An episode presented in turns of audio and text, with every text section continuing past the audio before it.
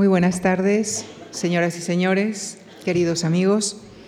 En la segunda conferencia de este ciclo que estamos dedicando a las batallas de la Edad Media, les invito esta tarde a que nos traslademos a las Islas Británicas, al año 1066 cuando tuvo lugar uno de los episodios más significativos de la larga pugna de poder entre Francia e Inglaterra. Y el encargado de presentarnos las claves para entender este episodio bélico, su contexto histórico y sus protagonistas, será el profesor Martín Alvira Cabrer, a quien agradecemos que haya aceptado nuestra invitación. Él es profesor titular de la Universidad Complutense de Madrid e investigador del laboratorio Framespa de la Universidad de Toulouse. Su campo de estudio está centrado en la historia militar y política, especialmente de los reinos hispánicos y del sur de Francia, durante los siglos XI al XIII. Autor de numerosas publicaciones monográficas de su ámbito de investigación, también ha editado y coordinado varios libros colectivos. En 2021 ha publicado la primera traducción completa en español de la vida de San Luis de Jean de Joinville. Cedo pues la palabra al profesor Martín Alvira Cabrer. Muchísimas gracias.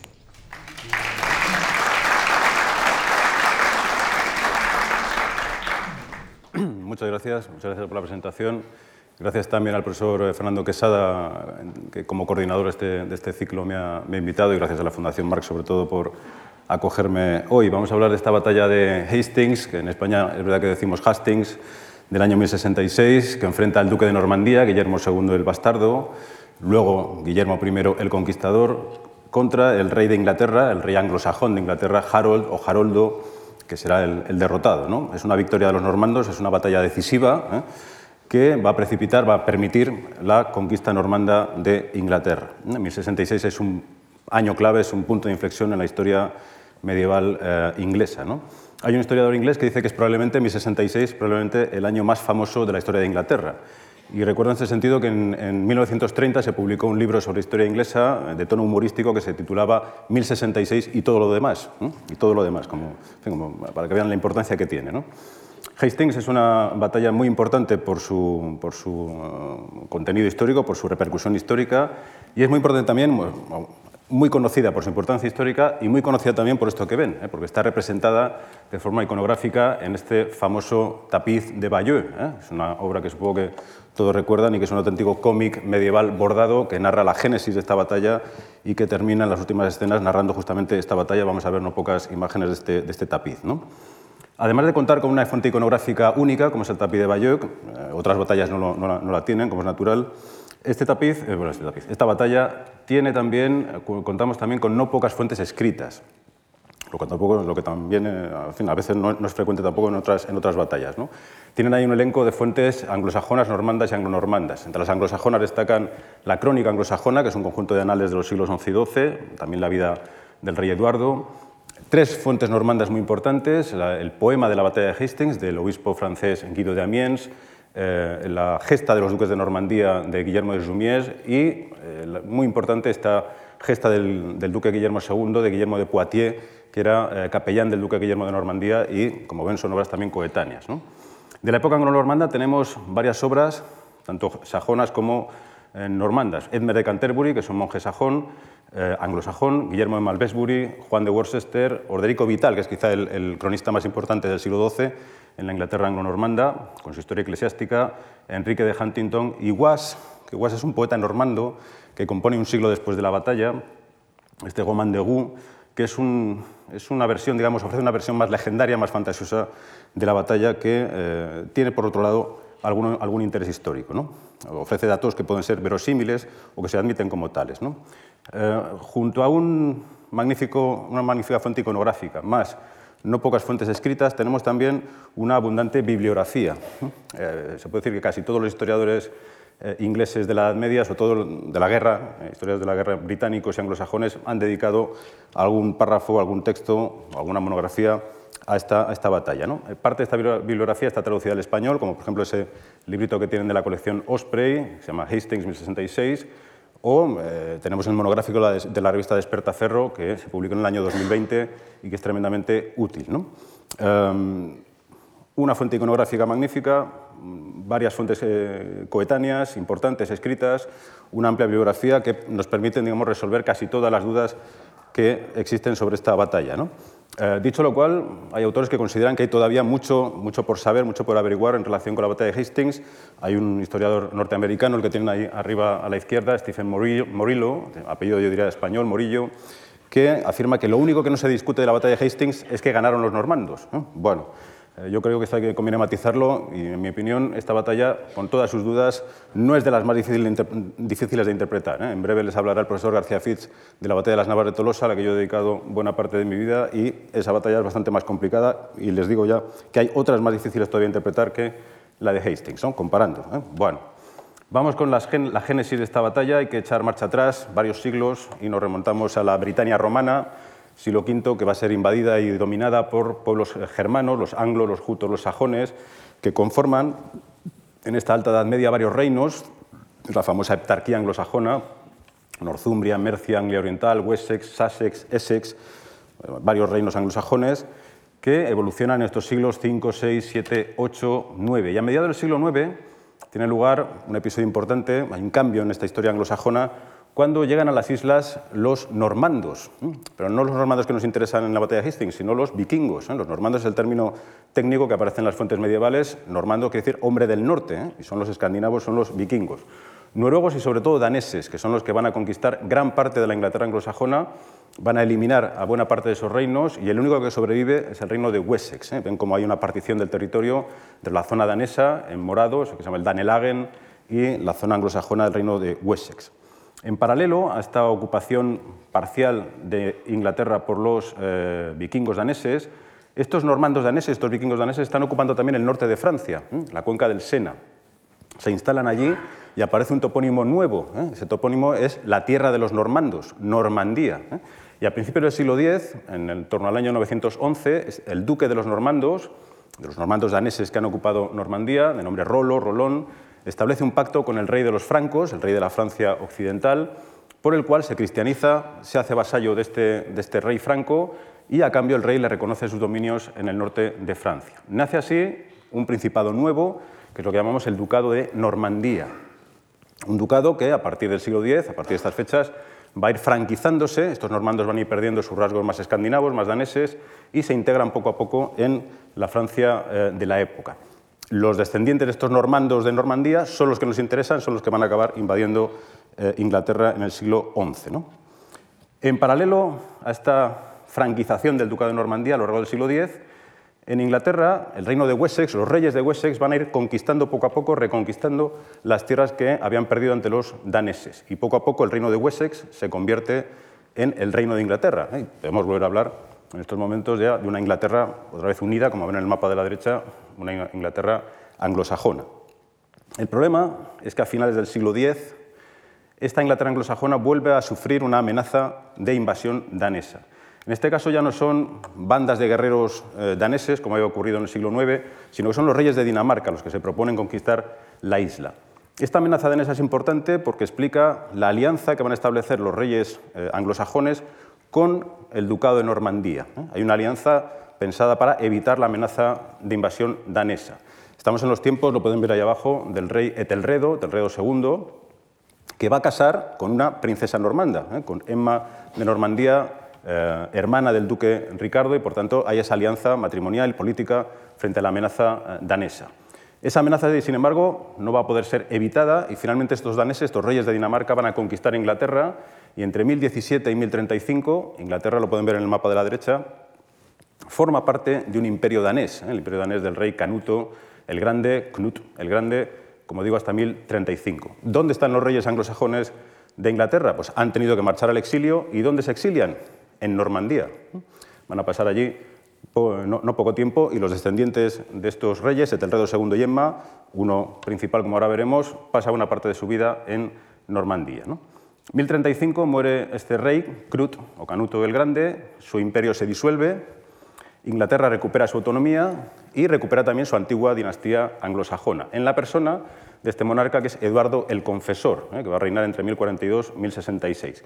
Este es el hijo de los reyes que hemos apuntado antes, Etelredo II y Emma de Normandía. Es un rey, por tanto, que es medio normando ya, de, sangre. Ha pasado buena parte de su juventud, de su vida en Normandía, pero tiene un contacto muy cercano con los normandos, cosa muy importante como ahora, ahora, veremos. Está casado con una aristócrata anglosajona o anglodanesa, podríamos decir, que es Edith, Edith Godwinson, hija de un personaje muy importante, Godwin, que ahora, ahora lo mencionaremos. El problema de esta pareja es que no tiene hijos, no tiene hijos y no los va a tener. ¿eh?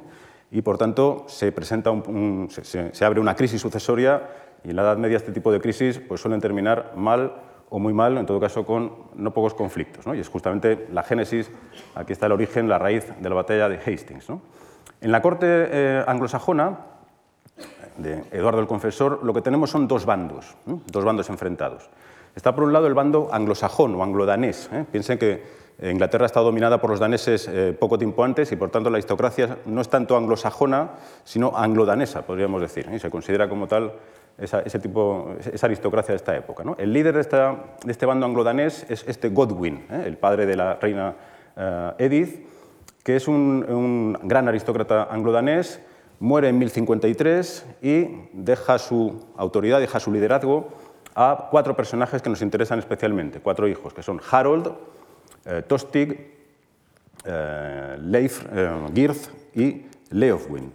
Son los cuatro hijos de Godwin de Wessex. el más importante, el que hereda, el que, sucede a su padre, en tanto que líder del bando anglo-danés, es este Harold que tienen aquí en pantalla en el tapiz de Bayeux. Es el hermano de la reina, pronto cuñado del rey Eduardo, líder del bando anglo-danés, como digo. En 1066 tiene 44 años, es un prototipo, las fuentes lo presentan como un prototipo de aristócrata de la época, fuerte, grande, valiente. Eh, fíjense en el aspecto físico de estos anglosajones, anglodaneses, con el pelo, ese peinado típico, cortado un poco a tazón, y ese gran bigote también típico de los anglosajones. Sabemos además que es un buen líder militar, puesto que ha eh, dirigido guerras contra condes rebeldes en, la frontera galesa también, tiene unas habilidades militares importantes. Y por tanto es un claro candidato al trono, puesto que eh, los reyes no tienen hijos y él está emparentado con el rey. El problema de Harold es que tiene un rival, tiene un rival apoyado por el bando normando. ¿Por qué hay un bando normando en la corte anglosajona? Lo hemos apuntado ya, el rey Eduardo es un medio normando, ha pasado buena parte de su vida en Normandía y además este rey atrae a normandos a su corte justamente para compensar la influencia del bando anglo-danés. En 1051 hay un conflicto entre el rey y este bando anglo-danés y es entonces, en ese año 1051, cuando Eduardo el Confesor designa como sucesor al trono al duque de Normandía, al duque Guillermo II el Bastardo, que es el rival, lógicamente, de Harold. Ahora lo tenemos, además, rival de Harold, protagonista de la batalla de Hastings, el vencedor, protagonista también del tapiz de Bayeux. ¿Quién era este Guillermo II el Bastardo? Pues lo tienen ahí, ese hijo del duque Roberto, Roberto I, y de una amante, amante concubina, no esposa legítima, de nombre Aglet o que era hija de un burgués que servía a su padre, al duque Roberto. ¿eh? Los enemigos del duque, bueno, por eso tiene esa condición de bastardo, ¿eh? se llama Guillermo II el bastardo. Sus enemigos decían que su madre era hija de un curtidor ¿eh? o, de un, herrero, un poco para humillarlo. En realidad este burgués pues, no era noble, evidentemente, la madre del duque no era noble, pero seguramente era un burgués acomodado que mm, formaba parte del séquito de la corte del duque de Normandía. Eh, la madre del duque Guillermo va a casar después con un vizconde, el vizconde de, de, Conteville, y va a tener dos hijos, hermanastros por tanto del duque Guillermo, que son Odón, Odón de Bayeux, quizá les suena porque es el, es el, que se considera patrocinador, promotor de la obra del tapiz de Bayeux, y otro que es Roberto Conde de Mortain.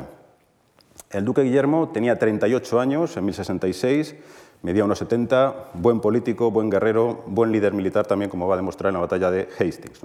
Y gobierna además un principado, el Ducado de Normandía, que se considera el principado feudal mejor organizado, más poderoso del Reino de Francia, con unas instituciones y con una organización muy moderna para su tiempo. Y lógicamente con esas condiciones y con la designación del rey Eduardo, pues es claro candidato al trono de Inglaterra. Tenemos a Harold, candidato anglo-danés, tenemos a Guillermo, candidato normando, y tenemos otros tres candidatos al trono. Uno es Tostig, Tostig Godwinson, que es el hermano de Harold. Es un hermano rebelde, ¿eh? se ha rebelado contra él en, años anteriores, pierde esa pugna y tiene que marchar al exilio. Y estando en el exilio va a pedir ayuda al rey de Noruega para recuperar el trono, digamos, para competir con su hermano Harold. El segundo candidato es justamente el rey de Noruega, este Harald III Hardrada, el implacable, se le recuerda como el último de los grandes reyes vikingos, es el que acoge en su reino a Tostig Godwinson, al hermano de Harold, y el que va a intentar en 1066, en paralelo a la invasión normanda, como luego veremos, va a intentar también conquistar Inglaterra. Y tenemos un tercer candidato, que es Edgar Etheling, que es eh, sobrino nieto del rey Eduardo el Confesor. El rey Eduardo va a intentar eh, promoverlo, digamos, que sea sucesor, sucesor suyo. El problema de Eduardo es que tiene 15 años en 1066, es demasiado joven y carece de los apoyos suficientes como para optar al trono, más aún frente a dos rivales muy poderosos como son Harold y Guillermo. Nos situamos en el año 1064. Soña importante porque aquí comienza la historia del tapí de Bayeux. ¿eh? La escena 1 que tienen ahí es justamente ese momento histórico. Tiene lugar un viaje, es el viaje de Harold, Harold de Wessex, a Normandía. ¿eh? Por orden, lo ven ahí en, la primera imagen, como el rey Eduardo le ordena marchar, viaja a Normandía por orden del rey Eduardo en misión diplomática para confirmar al duque Guillermo la promesa de sucesión al trono que le había hecho en el año 1051, anteriormente. ¿no? ¿Por qué el rey Eduardo elige a Harold para esta misión? Pues justamente para neutralizar su candidatura. Tú, que aspiras a sucederme, tú que crees que vas a ser, el futuro rey, tú vas a ir a tu rival, vas a ir a tierras de tu rival a decirle que no, que no vas a ser tú, que va a ser él el sucesor al trono. Recuerden que, el tapiz de Bayeux es la versión también normanda de los hechos. Harold marcha a Normandía, pasa un tiempo en, tierras normandas junto al duque Guillermo y en esos momentos el duque Guillermo sabía que Harold era su rival, sabía que Harold aspiraba al trono y va a intentar neutralizar a Harold mediante, eh, mediante una serie de rituales de carácter feudal vinculando a Harold, ¿eh? vinculando a Harold a sí mismo, vinculando a Harold al, duque, mediante vínculos o rituales de dependencia feudal. Ven esta primera escena del tapiz de Bayeux, escena 21, que se, cree que es una investidura de armas. ¿eh? Es como si el duque Guillermo hubiera armado caballero, hubiera entregado las armas al conde Harold. Es un ritual, eh, es una ceremonia que implica una dependencia feudal, un vasallaje de Harold a Guillermo. Es una, primera forma de sujetarlo, de, digamos, de neutralizar su candidatura. El duque Guillermo no terminaba de fiarse de Harold y por eso va a obligarle, o va a instarle, depende de cómo lo leamos, a, prestar varios, a prestarle varios juramentos. Tenemos esta, sabemos que hay varios juramentos, el que aparece en el tapiz de Bayeux es el juramento de Bayeux, el que tuvo lugar en la catedral de Bayeux en estos, en estos momentos. Ven ahí al, conde Harold con las manos extendidas sobre unos relicarios frente al duque Guillermo. Ah, ¿Qué juró Harold? Pues Harold juró seguramente cumplir la promesa que le había hecho al rey Eduardo de entregar el trono, de ceder el trono a su rival eh, Guillermo, de aceptar que Guillermo sería el futuro rey y él no. Es probable también que eh, jurara fidelidad. ¿eh? Tú serás el rey, yo seré tu primer vasallo, tu señor más importante, pero bajo tu autoridad. Esta escena del tapiz de Bayeux, piensen que es la más importante de todo el tapiz. ¿Por qué? porque aquí reside la legitimidad de los normandos para intervenir en Inglaterra. Si Harold violaba estos juramentos, no solo ofendería a Dios, sino que traicionaría a su señor, a Guillermo, traicionaría también al rey Eduardo, y eso permitiría a los normandos intervenir en Inglaterra, invadir Inglaterra y recuperar lo que era suyo, el trono, ¿eh? por parte de Guillermo, con las armas. El rey Eduardo, el confesor, llamado el confesor por su fama de santo, sería canonizado en el siglo XII, muere la noche del 4 al 5 de enero de 1066. Vean la escena del tapiz de Bayeux, muy interesante, el rey moribundo, y un personaje que es Harold, que le tiende la mano. Ven que las manos casi se, conectan. Versión anglosajona de los hechos. El rey Eduardo, en sus últimos suspiros, se arrepintió de la promesa que le había hecho al duque Guillermo y nombró sucesor suyo al conde Harold de Wessex. Ya digo, versión anglosajona de los hechos. Inmediatamente después de la muerte del rey, casi a las pocas horas, los magnates anglosajones, la aristocracia anglo-danesa, ofrece la corona a Harold y Harold, en lugar de cumplir los juramentos que le había hecho al duque Guillermo, acepta esa corona y se corona rey el Día de Reyes, el 6 de enero del año 1066, como, vienen ahí, como ven ahí, representado magníficamente en el tapiz de Bayeux. A partir de aquí, Harold se ha coronado ha roto todos sus juramentos, es un perjuro, ha traicionado a Guillermo, al duque Guillermo, ha ofendido a Dios también. ¿eh? Piensen que el juramento es poner a Dios por testigo Y Dios va a manifestar inmediatamente su desagrado, ¿eh? versión normanda de los hechos, como mediante la aparición en el cielo de una estrella, una estrella además que no es normal, una estrella que tiene cola, es un cometa. ¿eh? ¿Qué cometa? Pues en fin, el único que conocemos los que no sabemos nada del cielo, ¿no? el famoso cometa Halley, ¿eh? que justamente va a ser visto, va a ser visible entre enero y marzo del año 1066. ¿no? Es un signo de mal augurio para los anglosajones y un signo de buen augurio para los normandos. Fíjense en el tapiz cómo alguien le comunica al rey Harold la visión de, este, esta estrella y cómo inclina la cabeza preocupado por la aparición. El duque Guillermo, en cuanto conoce la traición de Harold, va a enviar una embajada al Papa para denunciar esa violación de los juramentos y el Papa Alejandro II va a condenar a Harold como perjuro, como rey ilegítimo, y va a bendecir la expedición normanda, ¿no? va a bendecir la, conquista normanda de Inglaterra. De hecho, va a entregar al duque Guillermo un estandarte que pueden ver ahí en el tapiz de Bayeux, y después en una recreación para verlo un poquito mejor, un estandarte que participa en la batalla de Hastings. ¿Qué ocurre? Guillermo, además de enviar esta embajada, ya ha sabido que Harold le ha traicionado y se ha coronado rey, ordena inmediatamente eh, digamos, iniciar los preparativos de una invasión, ¿eh? de una invasión de Inglaterra. En un contexto favorable, en un contexto geopolítico favorable. El Ducado de Normandía es un principado sólido, no tiene rivales regionales, controla Bretaña, controla Maine, Anjou está neutralizada, el rey de Francia también es, un menor en estos momentos eh, bajo la tutela de un aliado suyo, el conde de Flandes, de modo que tiene una situación favorable para iniciar una gran operación militar en Inglaterra. El tapiz de Bayeux, en las escenas que supongo que recuerdan, muestra la construcción de la flota normanda. ¿eh? El, duque Guillermo ordena que se construya esa flota. Ven ahí varias fases, cómo se talan los árboles, cómo se fabrican los tablones y cómo se van construyendo esos barcos. Eh, y ahí tienen las imágenes de las escenas donde se ven esos barcos normandos. ¿Qué tipo de barcos construyen estos normandos? Pues son barcos, digamos, de origen eh, son los típicos barcos vikingos, ¿eh? de origen escandinavo, los llamados barcos largos, eh, barcos de poco calado, un mástil, vela cuadrada, propulsión a vela y a remo.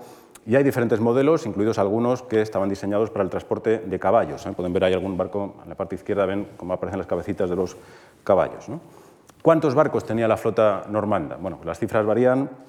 Hay una lista, una lista del siglo XI, copiada después en el siglo XII, que habla de 776 navíos, esa lista que ven en el centro. Eh, navíos de todo tipo y condiciones, seguramente de muchos, de muchos modelos, quizá fueran menos, pero en todo caso es una cifra que los especialistas consideran bueno, razonable o que se puede tener en cuenta. Además, de, reunir, digamos, además de, hacer construir esta flota y de reunirla, el duque Guillermo convoca también a su ejército. ¿eh? Y el ejército y la flota se reúnen a principios de agosto, ¿eh? en el verano del año 1066, principios de agosto, en el norte de Normandía, como ven, en la costa, en el estuario del río Dives. ¿eh? Lo tienen ahí en ese círculo en azul. ¿Cuántas tropas normandas? Bueno, pues tampoco tenemos datos certeros o precisos.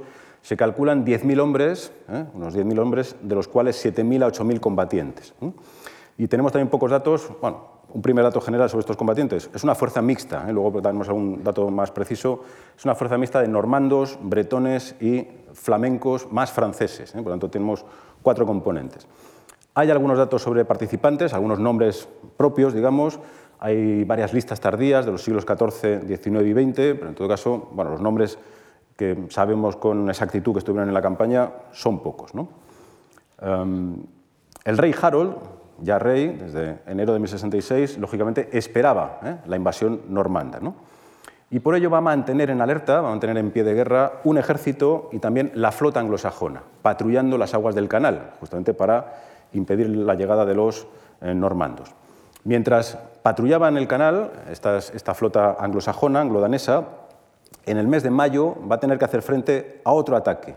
Son los ataques que lleva a cabo el hermano del rey Harold, este Tostig Godwinson que mencionábamos antes, que quiere recuperar el trono que estaba en pugna con su hermano. Este Tostig lanza incursiones contra la costa sur y la costa este de Inglaterra. esa flecha roja que ven, al final va a ser expulsado hacia el norte y rechazado hasta que acaba en tierras escocesas.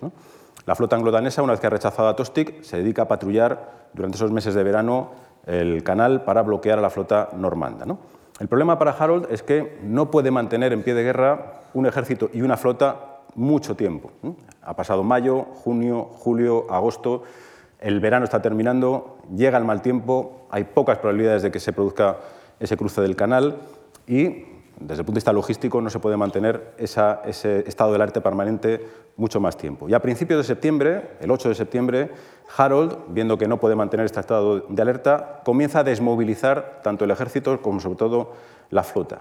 Y por tanto, desde primeros de septiembre, el Canal de la Mancha está ya desprotegido. Y este es el momento que esperaba el duque Guillermo. ¿eh? Guillermo de Normandía probablemente concentra sus tropas en la costa y deja pasar el tiempo, primero para que Harold creyera que no iba a haber una invasión, por, lo tardío de, la fecha, y segundo, para que la flota anglosajona no pudiera mantenerse en el agua, tuviera que desmovilizarse y aprovechar ese vacío para cruzar el canal.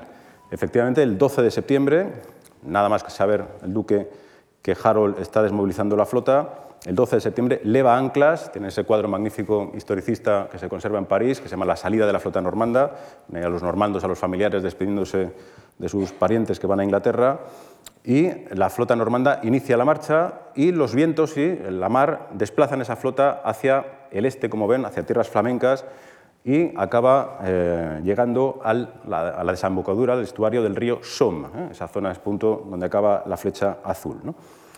En esos momentos se intenta el cruce del canal, pero ahora son los vientos los que no permiten ese cruce del canal. ¿eh? Estamos a mediados del mes de septiembre de 1066. Y es justo en esos momentos, a mediados de septiembre de este año, cuando de forma inesperada, o al menos así podemos creerlo, se produce una invasión noruega de Inglaterra, del norte de Inglaterra, o por el norte de Inglaterra. A mediados de septiembre, la flota del rey Harald, este Harald III Hardrada que veíamos antes, el rey de Noruega, marcha para invadir Inglaterra. Se reúne con Tostig, ¿eh? con este Tostig que ha estado atacando las costas y que ahora está en Escocia, se reúne en, el nordeste, en la costa nordeste de Inglaterra con el, hermano de Harold, con este Tostig. El 20 de septiembre desembarcan en la costa oriental, derrotan a los condes anglosajones en una batalla, en la batalla de Fulford Gate, toman la ciudad de York, ¿eh? son esas flechas que ven y esos puntos, y por tanto se está produciendo, en lugar de producirse una invasión normanda, que es lo que se esperaba desde el sur, se ha producido una invasión noruega desde el norte. ¿Cómo reacciona Harold? Pues reacciona rápido y muy bien. Concentra de nuevo sus tropas e inmediatamente avanza hacia el norte a marchas forzadas para encontrarse con los noruegos. Lo hace rapidísimamente, en muy pocos días, y el 25 de septiembre, si el 20 de septiembre han tomado York los noruegos, el 25, cinco días después, las tropas de Harold alcanzan a los noruegos y ese 25 de septiembre los sorprenden, los sorprenden además no preparados para la batalla y los derrotan en una batalla, la batalla de Stamford Bridge, 25 de septiembre del año 1066. Es una victoria decisiva de Harold porque en esta batalla mueren tanto su hermano Tostig como el propio rey de Noruega, Harald. De modo que este ejército anglo-danés, comandado por Harold, ha conseguido neutralizar de un solo golpe y rápidamente la invasión noruega del norte. Como es natural, Guillermo de Normandía va a aprovechar la, marcha de Harold hacia el norte para invadir Inglaterra desde el sur, para cruzar el canal desde el sur. ¿eh? Por lo tanto, es importante que tengan en cuenta que la invasión noruega del norte va a influir mucho, es un factor clave en el éxito de la invasión normanda desde el sur. Los preparativos de la flota normanda eh, se inician el 27 de septiembre, es cuando embarca la flota, embarca el ejército en la flota. Tienen estas escenas magníficas del tapiz de Bayeux, prácticamente únicas en lo que es la iconografía medieval, pocas de este tipo de imágenes, donde vemos ahí los sirvientes llevando los suministros y las armas, cómo cargan las armas, las llevan, las transportan para cargarlas en los barcos. ¿no? Una escena magnífica del tapiz. El cruce del canal tiene lugar la noche del 27 al 28 de septiembre de 1066, y en la a la primera hora de la mañana del día 28 la flota normanda alcanza el sur de Inglaterra, la localidad de Pevensey. Ahí tienen el mapa con ese itinerario. Aquí tienen una recreación a partir del tapiz de Bayeux del buque insignia de la flota normanda, eh, llamado La Mora, donde iba el duque Guillermo, un barco que además había sido un regalo de su esposa, de la, de la duquesa Matilde de Flandes, a su marido, al duque Guillermo. Aquí tiene una imagen también del desembarco con una recreación del, eh, también y una, digamos un experimento de arqueología experimental para comprobar si se podían descender o no estos caballos, tal como aparece en el tapiz de Bayeux, desde barcos de tipo escandinavo y ven que sí que es posible y por tanto se produce ese desembarco, como digo, 28 de septiembre. Inmediatamente, una vez que han llegado a, la costa eh, inglesa, eh, eh, el duque Guillermo y sus tropas se desplazan rápidamente hacia el este. Fíjense en el mapa las flechas azules desde la zona de desembarco en Pevensey hacia el este, hacia la península de Hastings. Esa zona que ven que tiene una zona que ven que tiene una, entrada más estrecha. Eh, ¿Por qué ese desplazamiento hacia el este? Primero porque, como digo, el acceso es más difícil, por lo tanto es una zona que se defiende mejor, más fácil de, eh, más defendible. Y segundo, porque es una zona más cercana al camino a Londres y por lo tanto es un movimiento también de cara a posibles operaciones. En cuanto, han en cuanto han, llegado a, Hastings, en cuanto llegan a Hastings, las tropas normandas lo que hacen es construir una fortificación ¿eh? para asegurar esa península, para asegurar su posición. Esa fortificación es, como ven, es una mota feudal, ¿eh? es un tipo de, construcción sobre una colina artificial de tierra apisonada. Ven en el tapiz de Bayo esos estratos de diferentes colores para mostrar que justamente están construyendo esa colina artificial y sobre ella una construcción de madera, ¿eh? simplemente para asegurar la posición. Y una vez que han asegurado esa posición de la península de Hastings, los normandos se van a dedicar al saqueo sistemático de toda la zona. Eh, por dos razones, básicamente. La primera es puramente logística, táctica, si se quiere. Eh, conseguir suministros, ¿eh? aprovisionarse con lo que tengan alrededor. Y hay una segunda razón de carácter estratégico para este saqueo sistemático de la zona. Es provocar la reacción de Harold. Los normandos destruyen esa región Primero porque, eh, o básicamente porque, como decía, para, los suministros, pero también porque eran tierras patrimoniales de la familia de Harold. ¿no? solo es el reino, no es solo su reino, sino también tierras de la familia. Por lo tanto, lo que pretenden es provocar la reacción del rey anglosajón. En este punto tenemos que preguntarnos, ¿cuál es el objetivo estratégico del duque Guillermo una vez que llega a Inglaterra? Su objetivo es forzar una batalla campal decisiva lo antes posible necesita atraer a Harold, necesita que venga, necesita provocarlo para forzar esa batalla eh, campal decisiva. ¿eh? Necesita la batalla. ¿Por qué? Porque está aislado, nunca mejor dicho, ¿eh? sus bases están en Normandía, al otro lado del canal, tiene unas fuerzas limitadas y por tanto necesita un golpe definitivo rápidamente.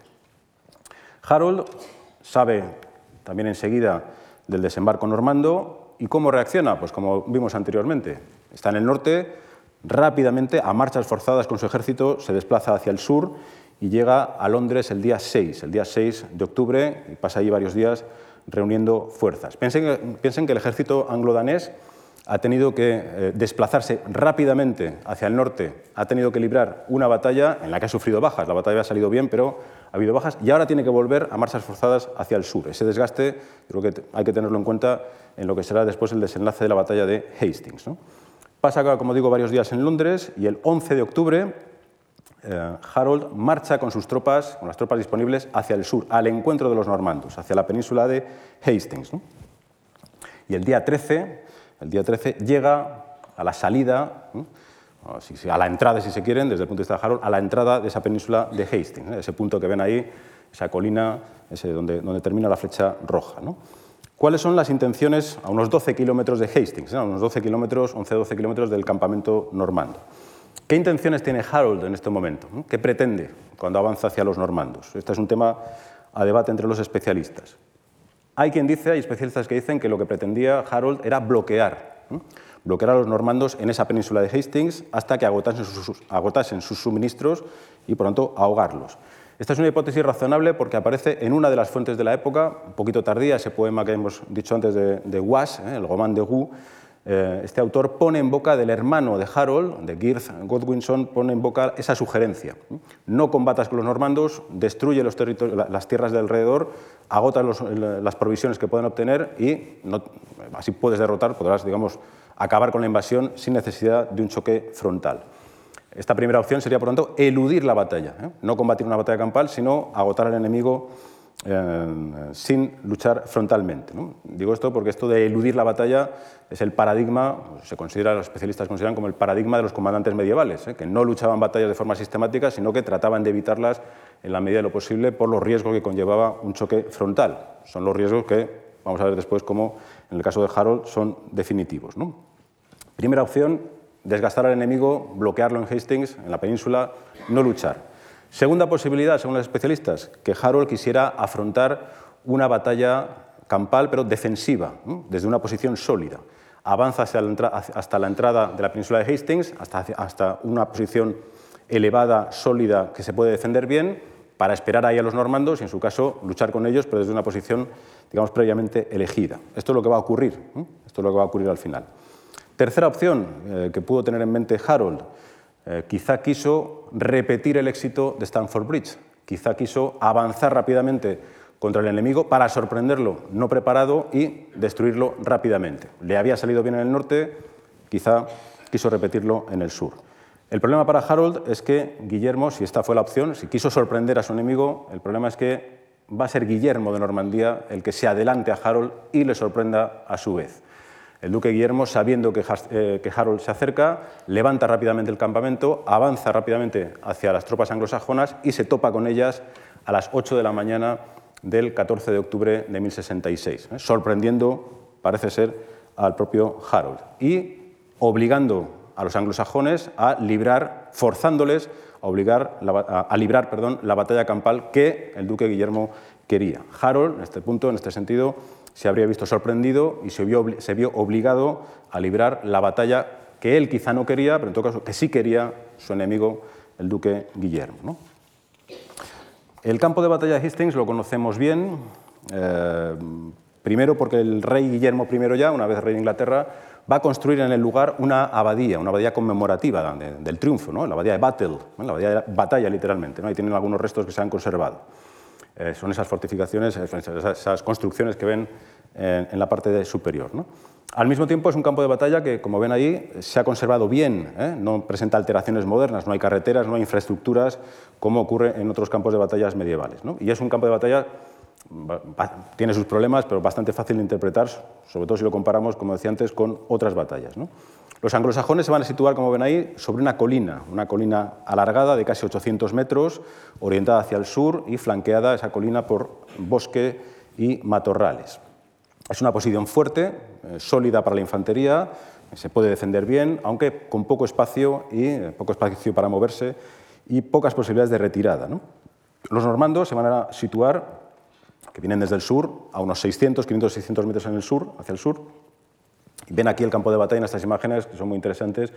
Eh, ven el, campo de batalla desde la posición, desde el punto de vista de los normandos. Y si se fijan, esas construcciones que están al fondo, esa es la abadía de Battle, en esa línea, en esa posición elevada, es donde estaba el ejército anglosajón. Por lo tanto, ahí podemos imaginarlo muy bien.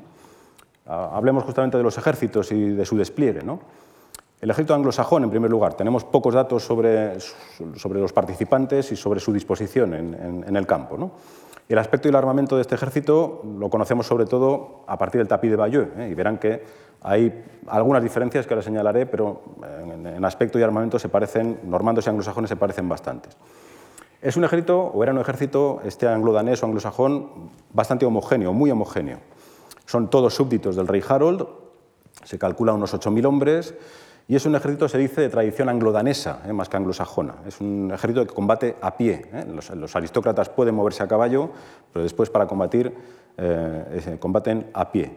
La formación que adoptan en Hastings es, se ha dicho, la respuesta táctica a la cultura guerrera anglodanesa. Es una cultura basada en resistir, resistir a pie firme, en línea, sobre esa colina que hemos dicho, y formando el famoso muro de escudos, un muro de escudos de tradición escandinava, de varias filas de fondo. Se ha dicho que podrían ser tres, cuatro filas, se habla de hasta 10, 12 filas, eso es un tema a debate. Aquí tienen imágenes del tapiz de Bayo en primer lugar, que es la fuente principal, y después esas fotografías que se corresponden con la recreación de la de Hastings, que se realiza desde el año 1984 y que es uno de los eventos recreacionistas más importantes seguramente no solo de Europa, sino del mundo, que reúne eh, en torno a mil recreacionistas, a veces eh, creo que han llegado hasta 2.000 y todos, como ven, muy bien ataviados porque hay unas normas estrictas de cómo tienen que vestir e ir armados para poder participar en este evento y es una recreación fin, que nos permite casi ver, ver hoy cómo fue la batalla de Hastings. Eh, ¿Dónde está el rey Harold? Pues el rey Harold se sitúa en el centro del dispositivo anglo-danés, en la parte más alta de la colina. Junto a él hay un estandarte, el estandarte del dragón, el dragón de Wessex, que es una, si se fijan, es una especie, aparece en el tapiz y en esa fotografía, es una especie de manga romana que se hinchaba con el viento. Y también eh, sabemos que tenía un emblema personal, este rey Harold, que era un guerrero, un guerrero que ven ahí a mano derecha, eh, blanco sobre ese fondo rojo, un estandarte personal, un estandarte propio. Eh, sus hermanos, Girth y Leofwin, se sitúan en primera línea, probablemente en los flancos, no es seguro, pero parece que en los flancos. aquí tienen el aspecto que podía tener un gran eh, magnate, un gran aristócrata anglo-danés, eh, digamos, armado para la batalla. Estos eh, grandes magnates, estos aristócratas y el propio rey contaban con eh, mesnadas, eh, con digamos, un séquito de guerreros profesionales muy bien armados, guerreros de élite, que los protegían. En el caso anglo-danés, estos guerreros se llamaban Uskarl, Uskarls en plural. son, como digo, guerreros de élite, de tradición escandinava, que integraban el séquito de un aristócrata. En Hastings se calculan entre 500 800 hombres, y ya digo, en primera línea acompañando a los magnates. En una segunda línea del dispositivo anglosajón o anglodanés estarían los señores locales, ¿eh? señores locales eh, medianos y pequeños. También son combatientes bien armados, bien entrenados, es lo que se denomina en anglosajón Zegn. Zegn es un pequeño, mediano señor eh, guerrero. Equivaldría con lo que es un caballero, un caballero normando, Zegn anglosajón. Eh, si se fijan, Uskarl y Zeng, Uskarls y Zegens van armados de forma similar. ¿eh? llevan cascos con nasal, el nasal es esta pieza que protege la nariz, lorigas de cota de malla, escudos, escudos bien redondos, bien de cometa, eh, o de, de, almendra si quieren, se llama también escudo normando, lanzas, mazas, y la diferencia principal entre normandos y anglosajones en cuanto al armamento es el uso del hacha. Los anglodaneses utilizaban el hacha, bien un hacha corta de leñador que se lanzaba, bien ese hacha grande que ven ahí, ese hacha danesa se llama, que se manejaba a dos manos. luego veremos una, imagen para ilustrar la, técnica del, manejo. Eh, primera línea los Uskarls, segunda los Zegens. En tercera línea del ejército anglo-danés tendríamos las milicias, las milicias de origen campesino y urbano, es lo que en anglosajón se llama el Fird o Her, ¿eh? que quiere decir ejército. Fíjense en el aspecto una vez más de los anglosajones con ese peinado y ese gran bigote. ¿no? Estas milicias eran el grueso ¿eh? del ejército eh, anglosajón. Se calcula 6.000, 7.000 hombres y como ven ahí en el tapiz iban peor armadas. ¿eh? lanza, escudo, venablos, piedras, hachas. Hachas, como ven, también hachas de tipo danés. Ven ese, gesto, ese escorzo del, guerrero en el tapiz de Bayeux y después esa recreación para comprobar cómo se manejaba este hacha danesa a dos manos. ¿no? En el ejército anglo-danés o anglosajón de Harold no parece que hubiera arqueros, o pocos, había pocos. Si fijan el tapiz de Bahía aparece uno, ¿eh? lo cual indica que posiblemente había alguno. ¿no? Eh, esto es un asunto también a debate entre especialistas. ¿no? Eh, no había arqueros o había pocos porque los anglosajones no usaban arqueros, no tenían arqueros entre sus tropas, en su ejército.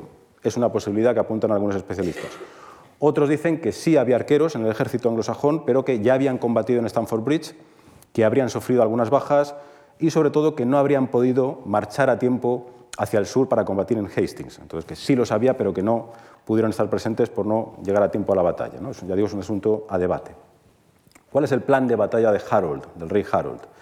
Su plan de batalla lo tienen ahí en el tapiz. Era mantener la posición, mantener una formación cerrada, el muro de escudos, sobre esa colina elevada, hacer que el enemigo se desgastara, que los normandos se desgastaran en ataques inútiles, ganar el día y más adelante, en los días siguientes, aislar a los normandos en esa península de Hastings hasta agotar sus recursos. En cuanto al ejército normando, es un ejército más heterogéneo en origen, como decíamos antes, y en composición. ¿eh? Se calculan también unos 8.000 combatientes, es decir, más o menos las mismas fuerzas. En el centro están los normandos, 4.000 hombres, es el grueso del contingente, al mando del duque eh, Guillermo. A la izquierda se sitúan los bretones, unos 2.000, al mando del conde Alain Fergant. Y en el flanco derecho están los franceses y flamencos, unos 1.500 más o menos, al mando de este Guillermo Fitz-Osbern y el conde Eustaquio de Boulogne. La, formación normanda, si lo ven ahí, se dispone en tres líneas, ¿eh? se ven muy claramente. En primer lugar están los arqueros, los arqueros normandos que aparecen mucho y de forma, digamos, de forma protagonista en el tapiz de Bayeux arqueros, pero seguramente había también, cosa que no aparece en el tapiz, los especialistas creen que había también ballesteros y honderos, que en el tapiz no, están. Primera línea. Segunda línea está la infantería pesada. ¿eh? Son tropas bien armadas, diríamos que son casi como caballeros a pie, bien armados, con casco con nasal, loriga de cota de malla, el escudo de cometa, el típico escudo normando, escudo de forma almendrado, y tienen ahí la imagen, en la imagen el aspecto de la moda normanda. Veíamos antes la moda anglosajona Esta es la moda normanda. Los, normandos no llevaban barba, no llevaban bigote tampoco y llevaban la parte posterior de la cabeza afeitada. ¿eh? Esa es la moda normanda. Esta infantería pesada tampoco aparece en el tapiz. ¿eh? Sabemos por otras fuentes, pero no por el tapiz. Eh, primera línea arquero, segunda línea infantería. la tercera línea está la caballería normanda, que sí es protagonista en el tapiz de Bayo.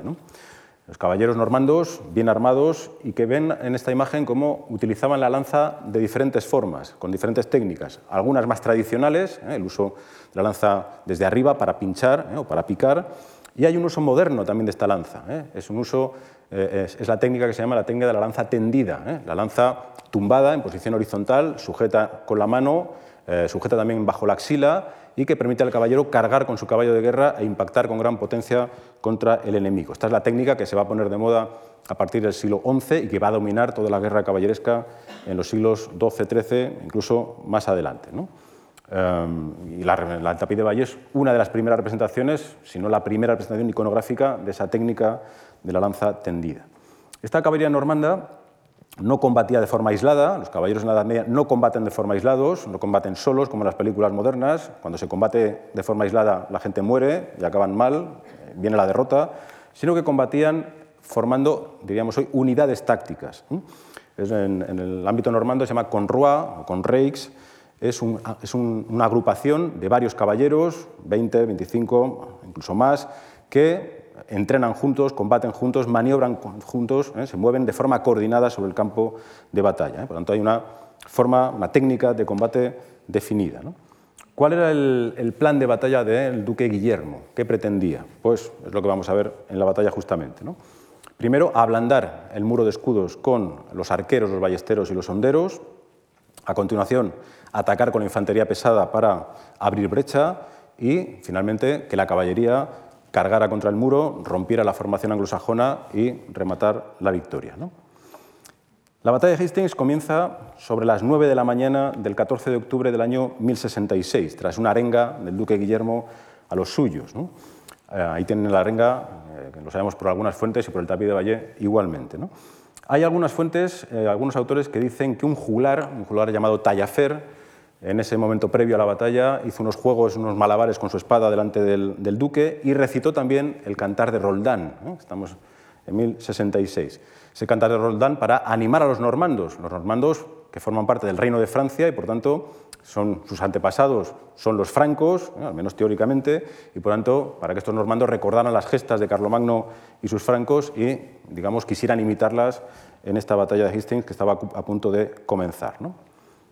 Comienza la batalla y lo que hace el, duque Guillermo es, la iniciativa aparte de los normandos, es enviar primero a los arqueros, ballesteros y honderos que lanzan una serie de andanadas, de flechas y proyectiles sobre el muro de escudos. Ese ataque inicial resulta ineficaz, ¿eh? el muro de escudos resiste bien.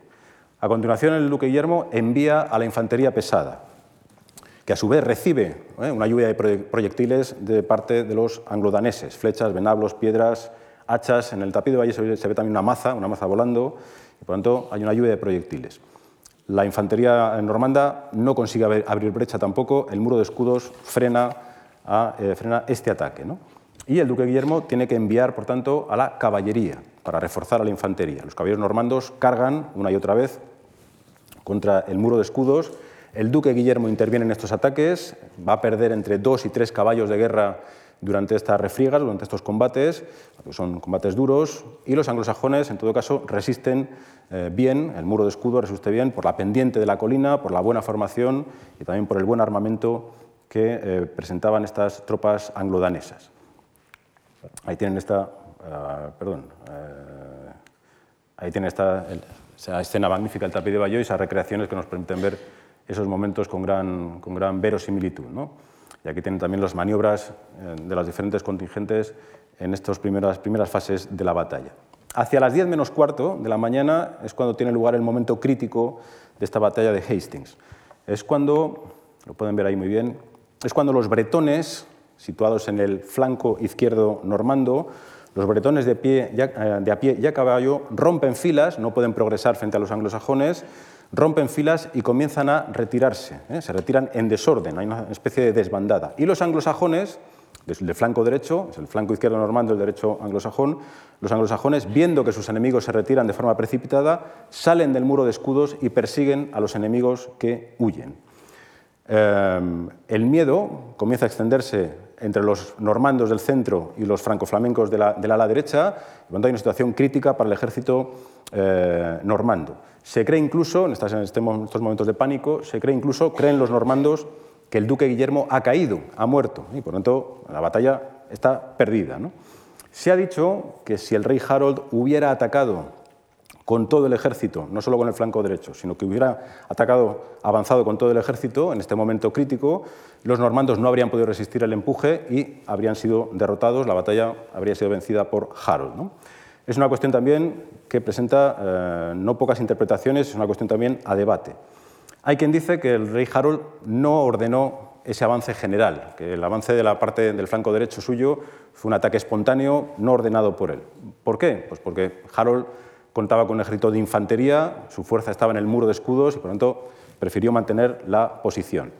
Pero se ha dicho también, hay especialistas que consideran que el contraataque del flanco derecho fue en realidad un contraataque general de toda la línea, que avanzó más en el flanco derecho, pero que fue ordenado en toda la línea.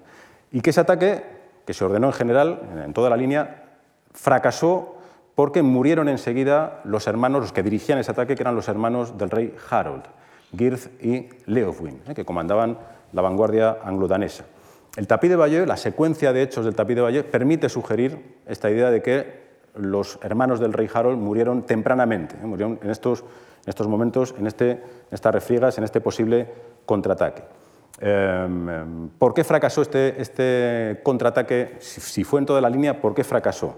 Pues seguramente se apunta que eh, si los anglosajones contraatacaron en toda la línea y murieron enseguida los que dirigían ese contraataque, los hermanos del rey, es porque fue un contraataque precipitado, ¿eh?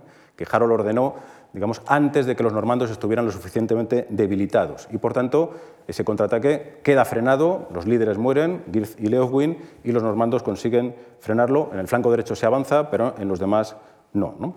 Esto encajaría también con el carácter impetuoso que parece que tenía el rey Harold, ¿no? eso que ordenar el ataque antes quizá de lo que convenía. En el ámbito, en, el, campo de los normandos, en el ejército normando, el rumor de la muerte del duque Guillermo, como decía antes, causa, genera el pánico en todo el ejército y eso conduce a esta escena magnífica que ven en el tapiz de Bayeux, es conocida también, eh, ocurre cuando el duque Guillermo tiene que levantarse el casco, eh, cogiéndolo por el nasal, para hacerse reconocer por los suyos, demostrarles que está vivo y, por tanto, que no cunda el pánico y animar a sus tropas. Aquí tienen la escena del tapiz de Bayeux, magnífica, como ven ahí un, al conde Eustaquio de Boulogne que lo señala, está vivo, está vivo, que tienen unas recreaciones de ese momento y según el capellán del, duque, eh, Guillermo de Poitiers, en ese momento gritó a sus, hombres, miradme, estoy vivo y con la ayuda de Dios venceré. A partir de este a partir de, este instante, cuando los normandos ya comprueban que su, duque sigue vivo, los normandos reaccionan y contraatacan el flanco eh, derecho anglosajón, contraatacan sobre su flanco izquierdo derecho anglosajón. ¿no? Se produce la carga de la caballería sobre las tropas anglosajonas que han avanzado, que han iniciado esa persecución de los bretones. Hay un grupo de esos eh, anglosajones, un grupo grande, que queda concentrado en una colina, y que va a ser, digamos, rodeado por la caballería normanda y destruido. ¿eh? Ven esas imágenes en las que hay ese grupo de anglosajones rodeado, aislado y destruido. Eh, este contraataque normando lo que permite es neutralizar ese momento crítico y recuperar digamos, una situación de equilibrio que por momentos se había, se había perdido. Se produce entonces, después de este contraataque normando sobre el ala izquierda, un momento de pausa en torno a las 11 de la mañana. Eh, momento de pausa, de descanso, de recuperación de fuerzas y se puede hacer un balance del choque. Los anglosajones han, han quedado debilitados eh, por las bajas sufridas, eh, sobre todo las tropas que habían salido del, muro de escudos en el flanco derecho y que habían caído ante los normandos.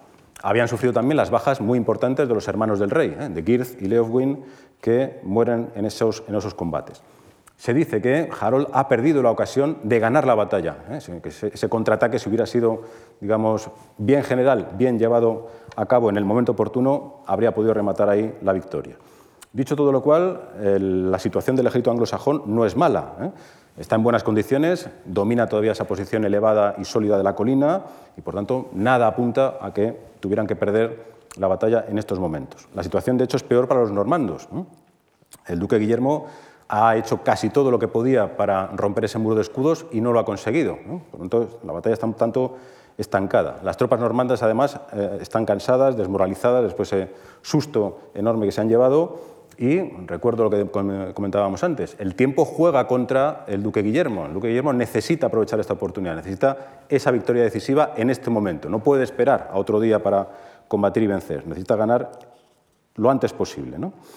Em, hacia el mediodía, hacia las 12 de la mañana del 14 de octubre, se reanudan los combates y son los normandos los que vuelven a, la carga. Y probablemente el duque Guillermo alterna ataques de los arqueros, la infantería y la caballería con momentos de pausa, descanso y reagrupamiento. ¿eh? Estos son, son secuencias que las fuentes medievales no siempre explicitan. Lo más importante es lo que ven ahí en esas flechas que se mueven. Lo más importante es que los caballeros normandos van a tomar nota de lo que había ocurrido en su ala izquierda. Y a partir de aquí organizan retiradas fingidas para atraer a los anglosajones fuera del muro de escudos avanzan contra el muro de escudos, se retiran, dan la vuelta rápidamente para dar la impresión de que huyen, provocan hacia los anglosajones, los anglosajones salen del muro de escudos para perseguirlos y en ese momento los normandos se dan la vuelta, ¿eh? se revuelven, cargan contra ellos y los destruyen. Este tema de las retiradas fingidas o retiradas simuladas el, gran, es el gran asunto táctico de la batalla de Hastings, es el gran asunto a debate entre los especialistas en historia militar medieval. Hay algunos que las niegan, dicen que estas retiradas fingidas no se dieron. Y otros, sin embargo, que consideran que sí se dieron, que eran maniobras posibles, porque los normandos además las habían ya practicado anteriormente en otros, en otros escenarios, porque la caballería normanda, como decíamos antes, combatía en formación, de forma coordinada, de modo que dar la orden de hacer estas retiradas fingidas era factible, era posible y incluso se considera que es el propio duque Guillermo el que comprueba lo que ha pasado antes y ordena a sus hombres que repitan lo que ha pasado en el flanco izquierdo para desgastar así al enemigo. Se producen, por tanto, esas continuas retiradas fingidas que provocan la salida de los anglosajones y su desgaste. Los anglosajones, con todo, mantienen su posición, eh, pero podríamos decir que cada vez más debilitados. Podríamos pensar también, y es lo que se dice, que las primeras líneas anglosajonas, las mejores tropas, estos Uskars y estos Cerns, los mejores, mejor armados también, van siendo desgastados, van cayendo y van siendo sustituidos por, tropas que estaban en líneas posteriores, estas milicias mucho peor armadas, mucho menos eficaces. Hacia las 4 de la tarde de ese 16 de octubre es cuando el duque Guillermo reagrupa su ejército y lanza un ataque final para decidir la batalla. Ese ataque se ve precedido por un nuevo lanzamiento de proyectiles de arqueros, ballesteros y honderos sobre el muro de escudos. El tapiz de Bayeux, insisto, fíjense, muestra muy bien ese protagonismo de los arqueros. Y esta importancia de los arqueros en la batalla de Hastings lo que demuestra, y esto es interesante e importante, es que las batallas medievales no solo dependían de la caballería, ¿eh? no solo dependían de los caballeros, sino que la victoria dependía también de la infantería y de los lanzadores de proyectiles. La infantería, se produce el lanzamiento de proyectiles de los arqueros, la infantería pesada vuelve a cargar contra el muro y la caballería, eh, normanda continúa esas retiradas fingidas y sus ataques contra el muro eh, eh, de escudos anglosajón. Ahí tienen unas imágenes interesantes de esta, pugna en este último ataque. Finalmente los normandos alcanzan la posición de Harold. Y el rey Harold pudo morir en estos momentos, en este, en este curso de este último ataque. El tapiz de Bayeux, lo ven ahí, es una escena también muy conocida, se ve su muerte. Según el tapiz, recibió primero un flechazo, ¿eh? una flecha en el ojo, ¿eh? que lo deja maltrecho, y finalmente va a ser rematado por un caballero. No sabemos en realidad cuándo muere eh, Harold, pero en todo caso, con el rey Harold herido o no, cae la enseña del dragón de Wessex, esa manga roja que veían ahí, los Uskarls y los señores anglodaneses, las tropas mejores mueren junto al rey, junto a los señores a los que protegían. Lo pueden ver aquí, el muro de escudos comienza a derrumbarse, los normandos abren brecha, el ejército anglosajón se desbanda y se inicia la persecución de los normandos, sobre todo de la caballería normanda, cuando el muro de escudos ya no puede resistir. Eh, hay un episodio posterior a la batalla, o posterior o no, no se sabe, un episodio dudoso, que es el episodio de Malfos, ¿eh? el Malfoso, eh, es un episodio en el que un grupo grande de tropas anglosajonas ofrece una gran resistencia a los normandos en un barranco, en ¿eh? un foso, pues el mal, foso, un barranco empinado. Ahora bien, las fuentes no son claras, es un episodio que pudo ocurrir durante la batalla, pudo darse también durante la persecución, o hay quien dice que fueron dos episodios, uno durante, otro después, un episodio, como digo, dudoso. La persecución, en todo caso, de los normandos sobre las tropas anglosajonas que huyen no va a durar mucho, ¿eh? porque el ataque general se produce sobre las 4 de la tarde, el sol se pone a las 5 y pico y a las 6 y cuarto, en esa fecha, ya era plena oscuridad. ¿eh? Se ha dicho que, en ese sentido, que Hastings es una de las batallas más largas de la Edad Media. Bueno, esto es como lo que decíamos antes de, si comparamos con otras. ¿no? Las Navas de Tolosa comienza a las 7 de la mañana, acaba a las 9 y media de la noche, básicamente porque era julio, por lo tanto el día dura más y estamos más al sur, hay mucho más sol. ¿no? Por lo tanto, muy larga sí, la más larga no. Bueno, en el caso de Hastings. Em, una vez vencida esa batalla, el duque Guillermo va a buscar el cadáver de su enemigo, el cadáver del rey Harold, que se encuentra, se localiza finalmente junto a sus hermanos, Girth y Leofwin. Eh, se dice que tenía la cara desfigurada y que se llamó a, su, a, la amante de Harold, amante concubina, Edith, Edith, la del cuello de cisne, es un apodo bien, bien bonito, para identificarlo. Tienen estas escenas aquí historicistas que muestran ese episodio del reconocimiento del cadáver desfigurado de Harold. Eh, la madre de Harold, una aristócrata danesa llamada Giza, ofrece al duque Guillermo su peso en oro, el peso del cadáver de su hijo en oro, para rescatar el cadáver pero el duque Guillermo se niega a aceptar esa, oferta, no considera una oferta digna y además eh, acusa a Harold de ser el responsable de lo que ha ocurrido por, haber violado esos juramentos, ser el, responsable de tantas muertes. Aquí tienen eh, un plano que se, ve la, localización, las tres localizaciones que se conocen del, lugar donde muere Harold, en esa abadía de Battle, y recientemente, como ven ahí, en el 2016 se ha precisado mucho más el lugar de, su muerte. ¿no? Hay dudas también sobre el lugar de enterramiento. ¿eh? Guillermo de Poitiers, el, capellán del, duque Guillermo, afirma que el cadáver de Harold fue entregado a un caballero normando y este a su vez lo enterró cerca de la costa. Hay otros que dicen que el cadáver lo enterró la madre de Harold, esta aristócrata danesa llamada Giza, en una iglesia al norte de, una abadía al norte de Londres. Otros dicen que fue enterrado en una iglesia al sur de Inglaterra, en la iglesia de Bosham, que está pretende la costa sur de Inglaterra. E incluso hubo rumores, en el ámbito, digamos, lógicamente anglosajón, de que Harold había huido de la batalla y que acabaría muriendo años más tarde como ermitaño. ¿eh? Son rumores infundados, pero interesantes también. ¿Número de bajas de esta batalla? Pues un número de bajas eh, elevado. Entre los normandos se calcula entre el 25 al 30% del contingente, lo que demuestra que es una batalla violenta, una batalla dura, una batalla eh, muy, muy luchada. El propio Tapí de Bayeux, ¿eh? una escena en la que dice aquí mueren tanto francos como anglos, es decir, que los propios normandos reconocieron que la victoria había sido, difícil. Elevadas, por tanto, las bajas entre los normandos y podemos considerar masivas entre los anglosajones, sobre todo entre la aristocracia y los señores, ¿eh? los señores medianos y pequeños, estos zegens, hay muertes, digamos, bastante, bastante importantes. Los normandos van a lograr también un buen botín, y el saqueo, como ven ahí en esas escenas del tapí de Bayeux, comienza ya el saqueo de, los, muertos, comienza ya, comenzó ya durante la propia batalla. ¿Qué ocurre después, después de la batalla de la victoria normanda en Hastings? Pues el duque Guillermo espera, ¿eh? regresa a Hastings, espera ahí varios días, espera seguramente una, embajada anglosajona, espera la rendición de los anglosajones, no se produce, entonces marcha a Dover, Dover es esa ciudad que ya saben que es la que está más cercana al continente, eh, toma esa ciudad, eh, la ciudad capitula, el castillo de Dover, se rinde a los normandos. En unos días, a finales de octubre, recibe refuerzos y es interesante que el duque Guillermo no marchara directamente a Londres, sino lo que hace es dar un gran rodeo, ¿eh? va a dar un gran rodeo por el oeste para ir sometiendo la, la resistencia de diferentes localidades hasta finalmente alcanzar la capital. ¿Qué hacen los anglosajones una vez perdida la batalla? Lo que van a hacer es proclamar rey a este personaje joven que vimos antes, a este Edgar, Edgar Etheling, que como decía antes, tiene 15 años, no tiene apoyos, se va a someter rápidamente. Los altos prelados del reino, el arzobispo de Canterbury, el obispo de York, también se someten en estos momentos. Van cayendo las ciudades, Canterbury, Winchester y finalmente cae también Londres. Eh, supongo que saben que en el tapiz de Bayeux hay dos escenas que faltan. Lo que tenemos hasta hoy digamos, da a entender que no terminaba ahí. ¿eh? Hay dos escenas que debían completar lo que, lo que hemos conservado. Estas escenas se han reconstruido a partir de, otras fuentes, las reconstruye una especialista en bordado, tradicional, eh, se llama Jean Messent, a finales, en 1997.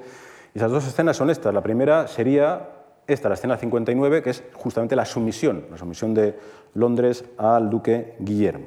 Y la última escena del tapiz final también que parece lógico y natural, versión normanda de los hechos, sería esta, la escena 60, la coronación de Guillermo eh, de Normandía, Guillermo el Bastardo, ahora ya como Guillermo I, como rey, Guillermo I de Inglaterra, coronación que tiene lugar en Westminster, como es tradición, el 25 de diciembre del año 1066.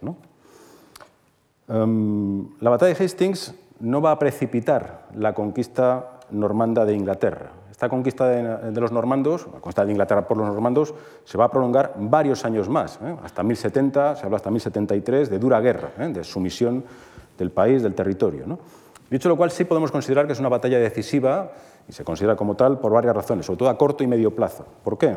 Decisiva para la conquista, ¿eh? ayuda mucho a la conquista, por razones obvias en algunos casos. Primero, en esta batalla de Hastings muere el rey, muere el rey Harold, primer factor. Mueren también sus hermanos, ¿eh? que le habrían sucedido, como es natural, si hubieran sobrevivido. Y mueren también muchos nobles anglodaneses, muchos aristócratas que habrían ofrecido también mayor resistencia.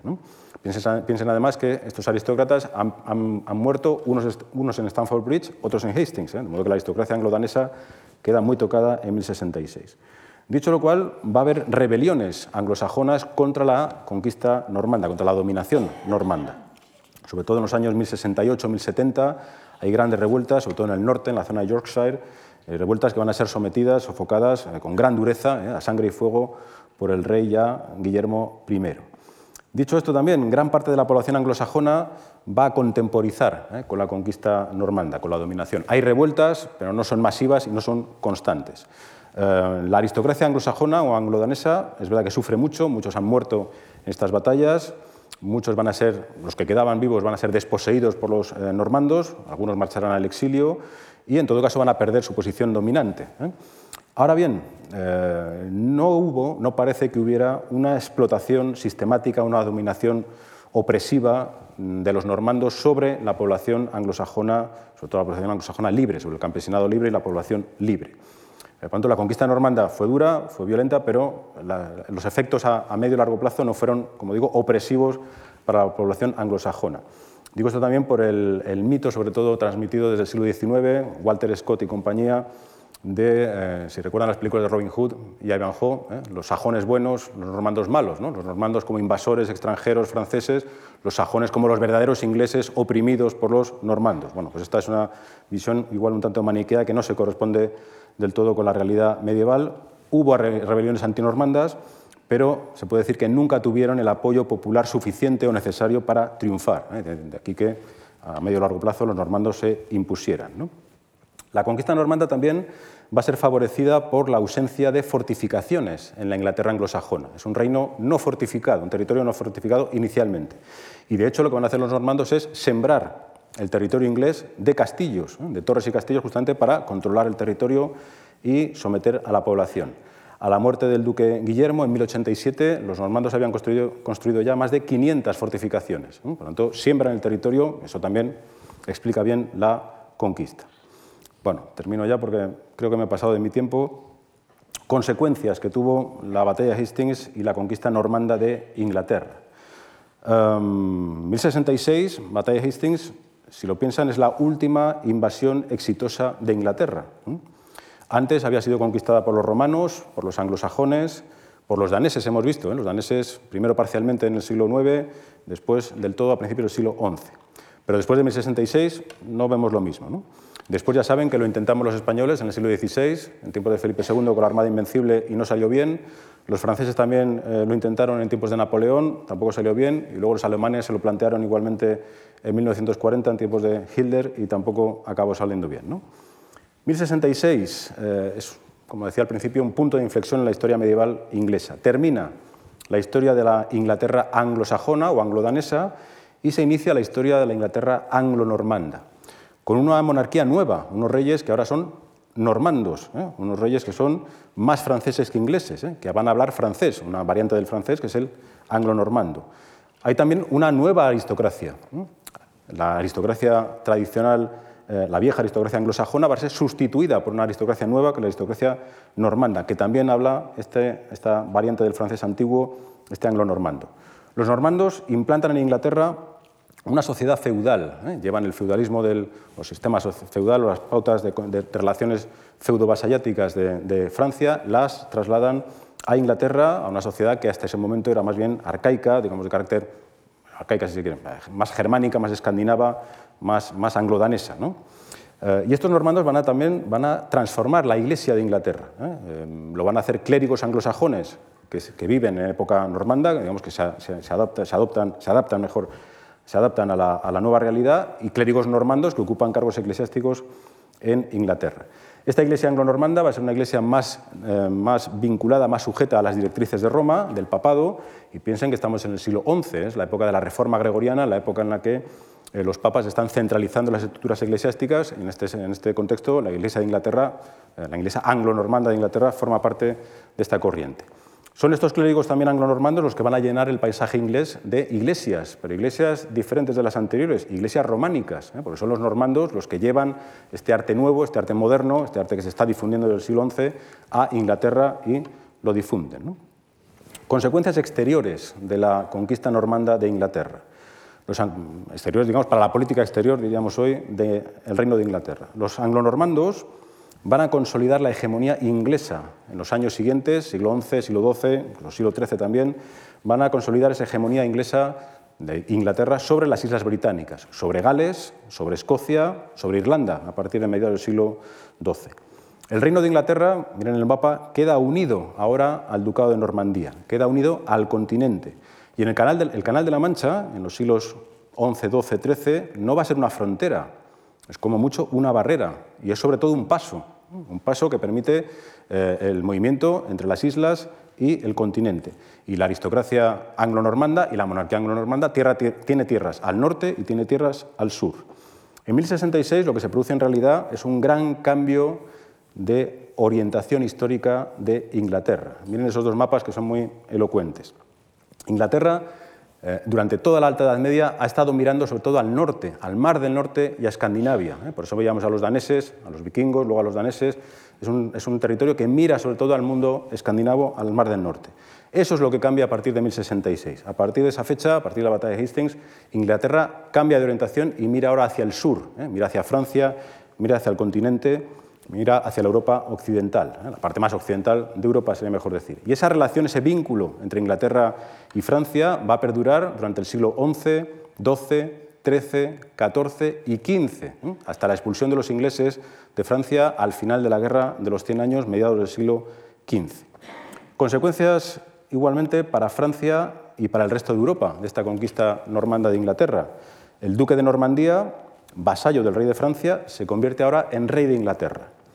El ducado de Normandía, territorio francés, a partir del siglo XI, mira más al norte, mira más a, a, las islas de Inglaterra que a Francia. Y el duque de Normandía, en tanto que rey de Inglaterra, se convierte en el vasallo más poderoso, se convierte en un vasallo más poderoso que el propio rey de Francia, es más, poderoso que su propio señor. Y esta situación va a generar una, una, tensión enorme y finalmente un gran conflicto. Más aún, especialmente desde el siglo XII, cuando estos reyes anglo-normandos aumentan sus dominios en Francia, adquieren Anjou, los condados de Anjou, Maine, Turena, Aquitania, fíjense en el mapa central, esos son los dominios de los reyes Plantagenet, ¿eh? la dinastía Plantagenet de Enrique II Plantagenet, Leonor de Aquitania y sus hijos Ricardo Corazón de León, Juan sin tierra, ¿eh? ese predominio de los reyes de Inglaterra sobre Francia que genera ese gran conflicto que se mantiene en los siglos XII-XIII, que es el conflicto Capeto-Plantagenet, el conflicto entre los Plantagenet, reyes de eh, Inglaterra, y los Capeto, reyes de Francia, como digo, que marca eh, toda la historia, digamos, la política internacional de los siglos XII y XIII. Y es un conflicto que se va a prolongar más tarde, en la Baja Edad Media, en eso que llamamos la Guerra de los Cien Años, siglos XIV y XV. De esto creo que les van a hablar en breve. Es otra historia, Así que termino aquí. Disculpen la velocidad, disculpen también que me haya retrasado un poco y muchas gracias a todos por su atención.